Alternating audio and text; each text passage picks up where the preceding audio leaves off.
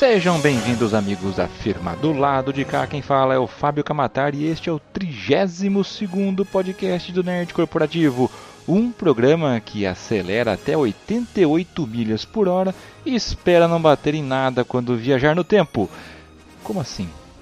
Falaremos hoje da cinesérie de Marty McFly, mas não do jeito que você pensa. Vamos falar do DeLorean, o carro mais moda foca da história do cinema.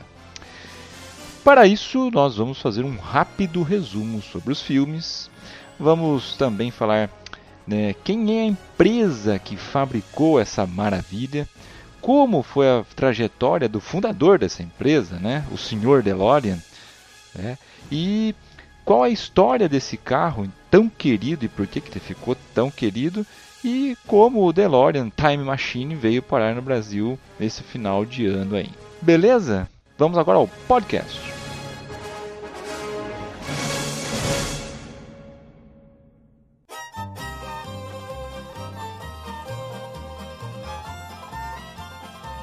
Vinte e cinco de outubro de 1985. É nesta data que tudo começa. Vocês já devem ter né, recebido nos últimos anos aí algumas mensagens nas suas redes sociais do tipo: hoje é o dia que Marty McFly é, vai para o futuro. Não, não. Todo ano isso acontece, mas o único ano que isso vai acontecer de verdade e vai estar correto é este ano. A data correta onde o nosso companheiro de viagens pelo tempo volta, é, vai e volta para o futuro é 25 de outubro de 2015, onde teríamos skates voadores e por aí vai. Enfim, chegamos. a gente vai deixar alguns links aqui onde possivelmente né, o skate voador e o tênis da Nike estão virando realidade. Tem link aqui no post. Mas como eu disse, vamos fazer primeiramente um resuminho aí dos filmes. De Volta para o Futuro 1. Vamos lá. Quem foi Marty McFly? Ele é um adolescente que vive com a família, né, sem muita vida e ambições na cidade de Hill Valley, na Califórnia. O pai dele, George McFly, é sempre intimidado pelo seu supervisor no trabalho, o Biff Tannen. E a sua mãe, a infeliz Lorraine Baines McFly, está acima do peso, com problema de bebida e por aí vai. Os irmãos do Marte, que é o Dave e a Linda McFly, também vivem com ele, sendo que ambos são comportamentalmente idênticos aos seus pais. Então a ovelha negra da família é o Marte. Então, esperando alcançar o sonho de se tornar um astro do rock, o Marty e a sua banda fazem um teste para tocar numa festa da escola. E, no final de contas, acabam sendo rejeitados. Apesar desse né, contratempo, a namorada do Marty, Jennifer Parker, ah, encoraja ele a não desistir dos seus objetivos e acreditar no seu futuro. No jantar daquela noite, Lorraine conta à família como ela e George, George se apaixonaram quando seu pai a, o atropelou na rua. Na madrugada do dia 25 de outubro de 85, Martin encontra o seu amigo, do, o cientista Dr. Emmett Brown, né, no Twin Pines Mall, os dois pinheirinhos, a 1h15 a pedido do doutor.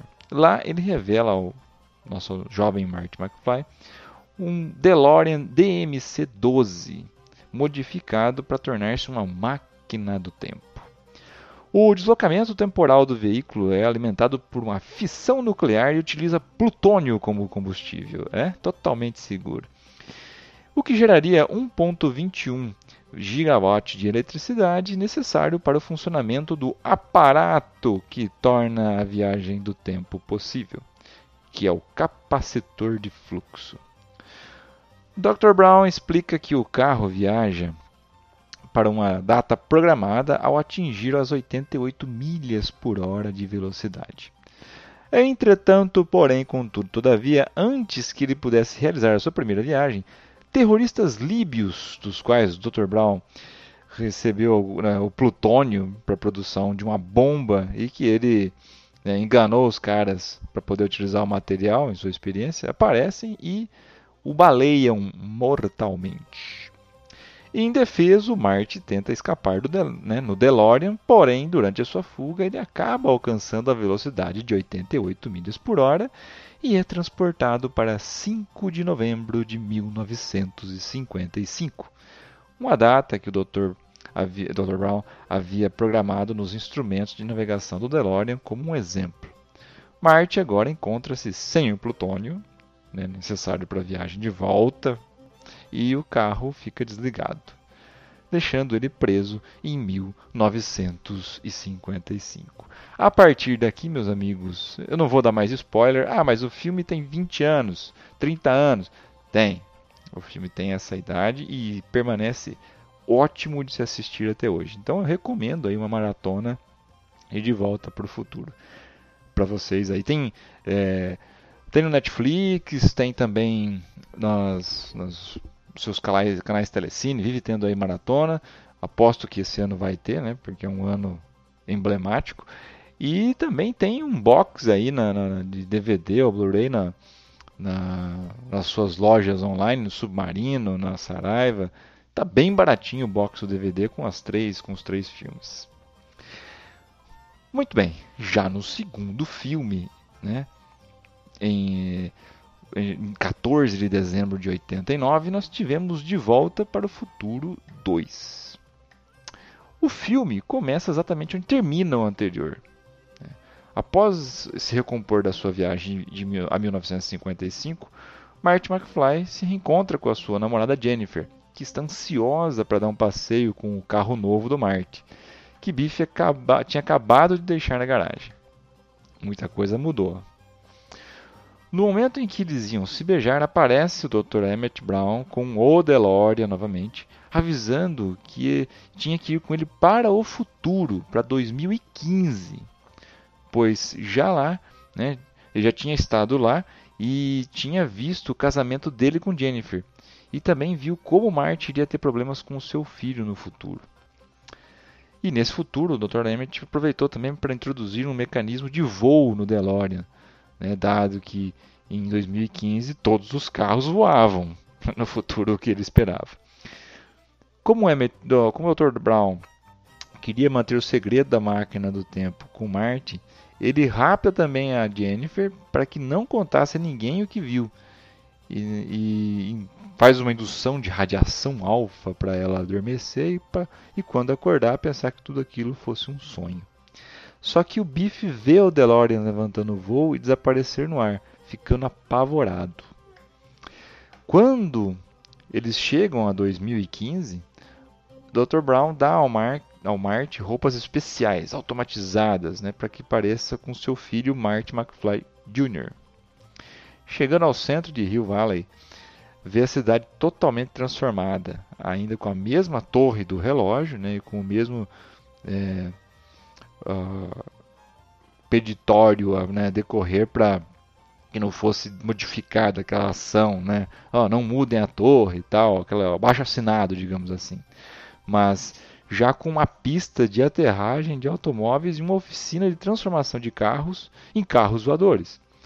E também um, é, um espetáculo holográfico para crianças que simulava uma cena né, onde o, o, telespectador é engolido por uma versão high-tech holográfica de um suposto Tubarão 19. Isso aí, o, aquele, né, uma continua, a 19 continuação do antigo filme de Steven Spielberg. Né, isso deu um baita susto no Marte. Ao ver o café nos 80, aquele café do primeiro filme, o Marte entra e aí, né, fica intrigado com os garçons holográficos. Ora, alternando entre Michael Jackson, Ronald Reagan, né? o Ayatollah Khomeini, personalidades na época, né? Ele pediu um refrigerante que é entregue assim imediatamente. Lá ele encontra o próprio filho, Marty Jr., e fica espantado de tão parecido que, que ele é com ele mesmo, né? E também se espanta ao ver que o seu filho é um covarde, pois está né, sempre sendo zoado e agredido pelo Griff, que é o neto do Biff, querendo que ele participe de um roubo. Para defender o filho, o Marty né, se faz passar por ele e consegue tirar um hoverboard. Isso, aquele skate voador de uma garotinha e fugir dos perseguidores antipáticos do filho. E aí começa então a perseguição muito parecida com o que o Marty provoca em 1955, no primeiro filme, ao defender a mãe do jovem Biff, com o velho Biff dizendo: "Essa cena é muito familiar". Para fechar a trilogia, né, no dia 3 de agosto de 1990, nós temos de Volta para o Futuro, parte 3. O filme também começa onde acaba o anterior. É, após o DeLorean ter sido atingido por um raio e assim ter sido mandado para 1885, com, com o Dr. Brown a bordo, Marty recebe uma carta deste, né, ao relatar que tinha, o que tinha se passado.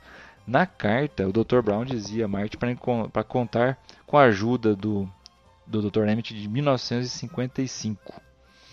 Aí então que ele vai é, para esse, para ensinar, para enviar o primeiro Marte para 1985 e então fica apavorado, né? Pois é, pensa estar é, tendo uma visão do Marte e aí desmaia. Pô, acabei de mandar o cara, de repente ele voltou, ele cai duro no chão. Aí o Marte leva ele no colo para casa. Na manhã seguinte, no dia 12, 13 de novembro de 1955, o Dr. Brown acorda todo, né, é, zoado, pensando que teve uma amnésia por ter visto o Mark. É nessa altura que o Marty fala para ele, né, o que estava acontecendo e o Dr. Brown fica ainda mais apavorado. Ele conta a história do bife, do almanaque esportivo, não vou contar mais nada para não, né, não estragar a graça do filme, e do raio que tinha atingido o DeLorean. E Dr. Brown, né, de, de 1955 pensa que o Marty está zoando com a cara dele e pô, nem dá bola. Para provar né, que está dizendo a verdade, o Marty dá ao Dr. Brown uma carta né, que datava de 1 de setembro de 1885, que ele mesmo escreveu. E aí ele começa a ler, né, e mesmo assim não fica tão convencido. Nessa, nessa carta, o Dr. Brown dizia para que para passar é, para se passar despercebido em 1985, a época do Velho Oeste, ele tinha, ele tinha se tornado um ferreiro, que levou oito meses para tentar reparar o capacitor de fluxo, mas não conseguia, pois em 1985 ele não tinha as peças, a tecnologia necessária para fazer isso. Além disso, o raio tinha destruído também o mecanismo de voo que tinha sido colocado em 2015. Então ele decidiu enterrar o DeLorean numa mina próximo ao cemitério de Hill Valley, e pediu para ele mesmo, em 1955, ajudar o Marte a reparar o DeLorean e assim poder regressar de novo a 1985. E mais ainda, pede para o Marte que não tente ir a 1885 buscar ele, pois isso é muito arriscado. Aí então, o Marte e o Dr. Brown, de 1955, vão para a mina que estava lá no mapa, né, é, anexado ali, e que também esse mapa também estava naquela mensagem né, enviada do, do passado para aquele menos passado, onde eles desenterram o DeLorean e, segundo, e segundo as instruções né, deixadas pelo na carta, eles conseguem reparar os capacitores e assim colocar para funcionar. Na, nessa noite, né, naquela noite, ainda trabalhando, né, Dr. Brown é, se dá pela da falta do seu cão de 1955, o Copérnico, e pede para o Marte que, é, que vá encontrar ele. Ele acha o cachorrinho, né, esganiçando ali no pé de uma das tumbas do cemitério, sem dar muita importância. Aí o Marte pega o cachorro, né, e repara que não se tratava de uma tumba, de uma lápide qualquer. Era a lápide do Dr. Brown que tinha falecido em 7 de setembro de 1885. e estava escrito né, no epitáfio dele que tinha sido morto num duelo devido a um ajuste de contas com Buford Tannen, um famoso bandido né, e atirador do Velho Oeste conhecido como Cão Raivoso, devido ao seu, devido ao seu né, mau comportamento. Buford também era bisavô de Biff. A tumba de Emmett tinha igualmente escrito uma dedicatória a uma mulher, Clara, que se dizia a sua apaixonada. Eis aqui, meus amigos, uma breve sinopse do que acontece no início dos três filmes, né? Só para dar um, uma pitada de nostalgia para quem já assistiu, ou né, instigar a curiosidade daqueles dessa nova geração que ainda não assistiu De Volta para o Futuro. Três filmes que não envelhecem, que você pode assistir numa boa. Os efeitos, vamos lá, né? melhoraram muito de lá para cá, mas a história em si continua intacta a gente, e a gente recomenda fortemente que vocês assistam. Vamos fazer uma pequena pausa para escutar um pedacinho da trilha sonora do filme e a gente volta já.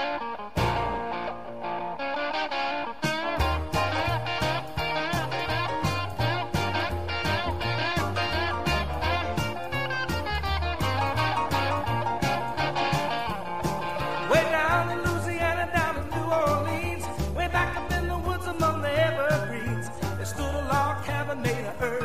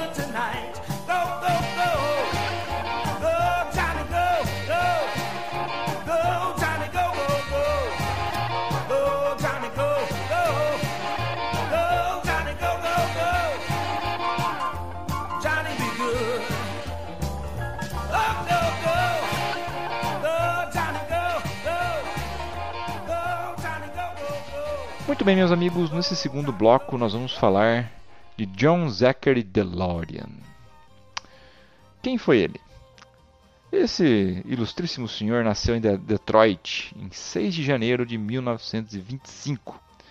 Faleceu em Nova Jersey em 19 de março de 2005, portanto, há quase né, 10 anos.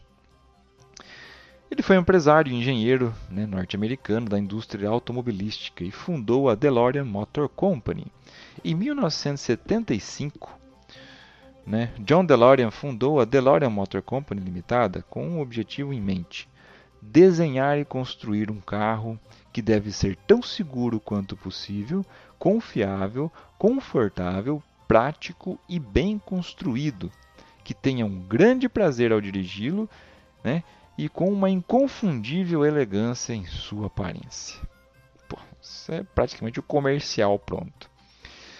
DeLorean nasceu né, e foi criado em Detroit, estado de Michigan, em, em 1925 e era formado em engenharia mecânica. Por toda a sua vida, ele se envolveu com a indústria automobilística. Para quem não sabe, Detroit, aquela cidade lá do Robocop, ela era a capital dos carros. Hoje é uma, praticamente uma cidade fantasma.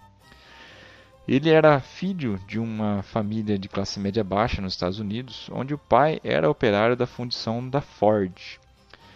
Né? Cedo em sua carreira foi chamado para ser o engenheiro-chefe da Pontiac.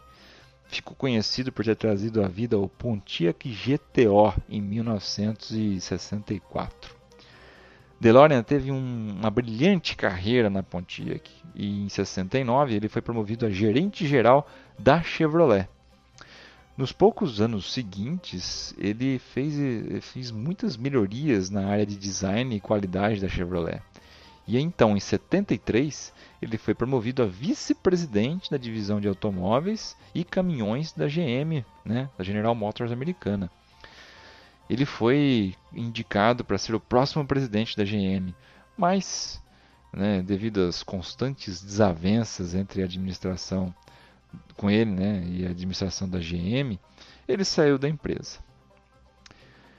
Eis então que, livre da GM, né, o John DeLorean foi tentar realizar o seu sonho de tornar o DeLorean DMC-12 uma realidade, encabeçando um império de negócios financiado por nada menos que 500 milhões de dólares naquela época, grana pra cacete. Hoje ainda é, mas é muito mais um, um volume maior de grana, né, na época.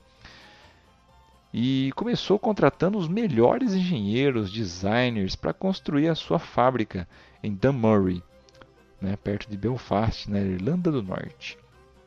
A fábrica ia ser em Porto Rico, né, mas a a, o Reino Unido, a Grã-Bretanha, ofereceu mais dinheiro para ele. Ele contou ainda com a ajuda de, do empresário Colin Chapman, né, da Lotus, desenvolvedor do carro, e de Giorgetto Giugiaro, né, o mesmo que criou os modelos da BMW Nasca, Lotus Esprit, uh, o Golf da Volkswagen, Fiat Uno e até o novo Fiat Palio da Ital Design Giugiaro né, para fazer o design do novo carro. DeLorean planejou estrear o carro em 1978, mas ele fez a sua estreia em 1981 só. Há muitas contradições sobre a falência da DeLorean Motor Company. Na verdade, ela entrou em concordata, nunca chegou a falir realmente.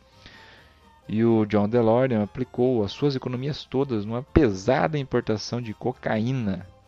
Pois é, no valor de 25 milhões de dólares, na última tentativa de salvar o sonho dele. Como não podia deixar de ser, infelizmente deu tudo errado, né? O DeLorean, o John DeLorean foi preso na cela 2B4 da Casa de Vidro, uma prisão de Los Angeles, e solto dez dias depois por falta de provas. Na véspera de Natal de 82, o DeLorean DMC saiu de linha para entrar na história do automóvel, se tornando um mito e entrando também para a glória de Hollywood na trilogia de De Volta para o Futuro. John DeLorean é considerado um dos maiores aventureiros que já, já né, teve, tivemos na indústria automobilística mundial assim como Preston Tucker. Ele foi casado com, com Christina Ferrari, Ferrari, não Ferrari, e teve dois filhos, Zachary e Catherine, que moravam em Nova Jersey. Uma curiosidade: o seu carro era um Acura NSX ou um Honda NSX amarelo. Então ele não tinha, na verdade, um, o seu próprio modelo DeLorean. Ele morreu em 19 de março de 2005 em razão de complicações decorridas de um ataque cardíaco que ele tinha tido.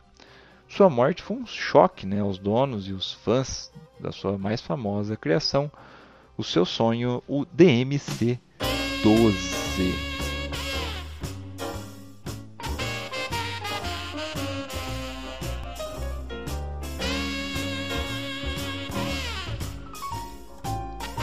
Muito bem, vamos falar um pouquinho mais da história do, De do DeLorean, né, de como que aconteceu a criação do carro e por aí vai. E, e aí ainda mais como ele deixou de ser aquilo tudo. Bom, a história desse modelo começa, a gente falou né, da, da empresa DeLorean Motor, né, Motor Company, DMC. Vamos falar um pouquinho mais do carro. Então a, gente, a história desse modelo começa quando o John DeLorean né, sai da General Motors para fabricar seus próprios carros esportivos e que ele garantiria que seriam mais éticos, né? grifos e, e aspas em éticos. O local, como eu disse, foi a Irlanda do Norte, né? receberam mais grana para isso. Foi criado então o DMC-12, um carro feito de aço inox, polido e sem pintura, o criador do conceito era ninguém menos né, do que o mítico, mítico Giorgetto Giugiaro, e o desenho era fenomenal. As portas no, no, estilo asa de gaivota faziam o carro parecer realmente de outro tempo, ou de um outro planeta até, né? uma peça de, de ficção científica quase. Talvez por essa razão que o Robert Zemeckis tenha colocado é, esse carro no filme, né, no De Volta para o Futuro. A mecânica corria né, a cargo do motor central de origem franco-sueca, um PRV, um Peugeot Renault Volvo, de 6 cilindros em V, né, de quase 3 litros e injeção de combustível Bosch Q Jetronic. Uma novidade na época, mas convencional. O DMC-12 não era um foguete, né, propriamente dito. Né? O seu desempenho era mediano. O carro era até muito caro para aquilo que era oferecido. Além de muito bom, o carro era relativamente fácil de se manter, graças a peças comuns a vários modelos do mercado europeu. Como eu disse, né, uma, o motor era Peugeot, Renault e Volvo. O aço inoxidável né, da, da, sua carroceria não precisava de pintura ou cera. A única preocupação era os riscos, né, os, os arranhões, que você podia eliminar com uma escova de palha de aço né, especial passava lá um bom brilzão. O espaço interno era bem amplo e o reflexo direto do tamanho do seu criador, um cara que tinha pelo menos 1,90m de altura.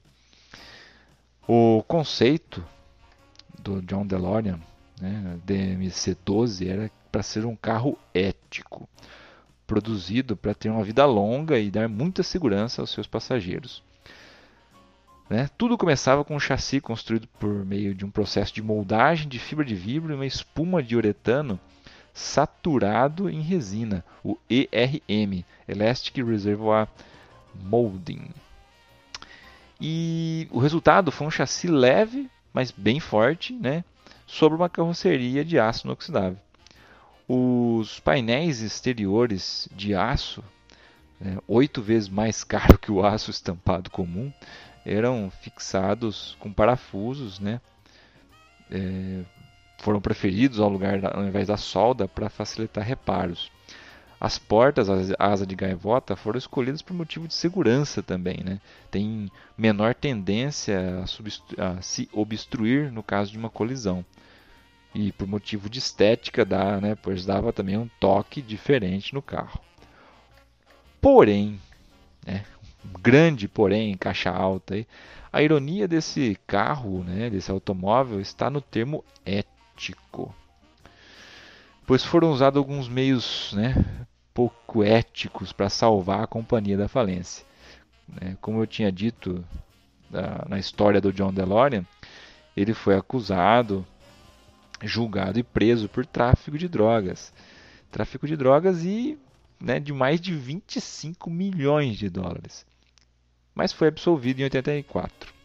O criador do DMC, como eu disse, morreu em 2005 e além de desafiar os gigantes do mundo automotivo nos Estados Unidos, deixou criações consagradas, né, como o Pontiac GTO.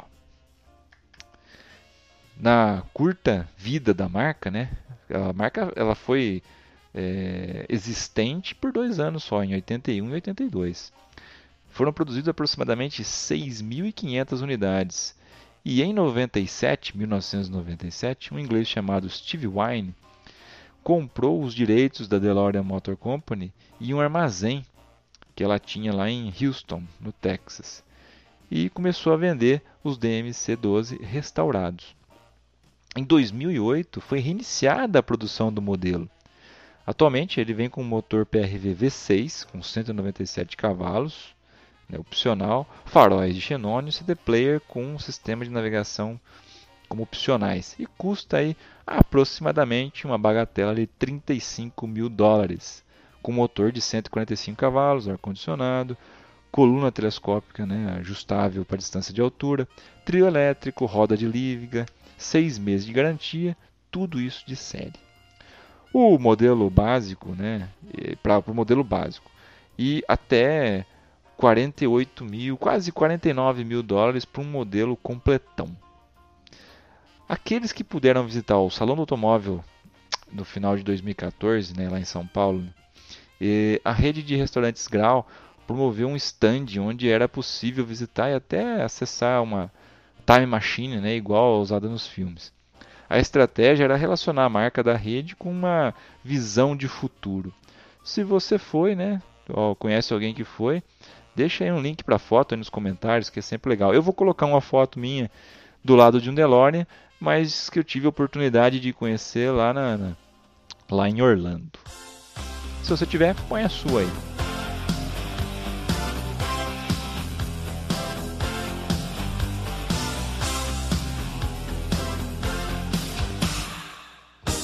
Muito bem, meus companheiros, a gente vai encerrando né, o nosso episódio especial DeLorean. É, e se você chegou até aqui, nós vamos lançar um desafio, já lançado no episódio 31. Se você não reparou, nosso podcast não tem um nome fantasia necessariamente a gente não é obrigado a ter, mas eu acho que seria bem legal. Portanto, até o final do mês de março, envie sugestões de nomes né, para o nosso e-mail é, nerdcorporativo.gmail.com com os seus dados para contato. A sugestão que mais agradar a diretoria aqui da firma vai ganhar um presente, um mimo além de gravar um programa especial e ter a sua voz imortalizada na grande estrada da comunicação digital, a internet, que dizem meus amigos veio para ficar. Só lembrando também que a gente está na iTunes Store e a gente conta com uma, uma, com uma boa qualificação, né? com uma ajudinha dos amigos aí. Todos os episódios estão traqueados né? e exibidos e para ser exibidos na sua ferramenta favorita. Claro, né? Recomendamos sempre que ouça os programas mais recentes, afinal, sempre são aprendizados. Se você ouviu o primeiro, o segundo, o terceiro e por aí. É, né? Nos perdoe. Enfim, escolha a sua rede social, digite nela Nerd Corporativo e siga-nos para pegar as nossas atualizações. É, 2015 tem muita coisa legal que vai acontecer, convidados muito bacanas que a gente está negociando. Com certeza será um grande ano.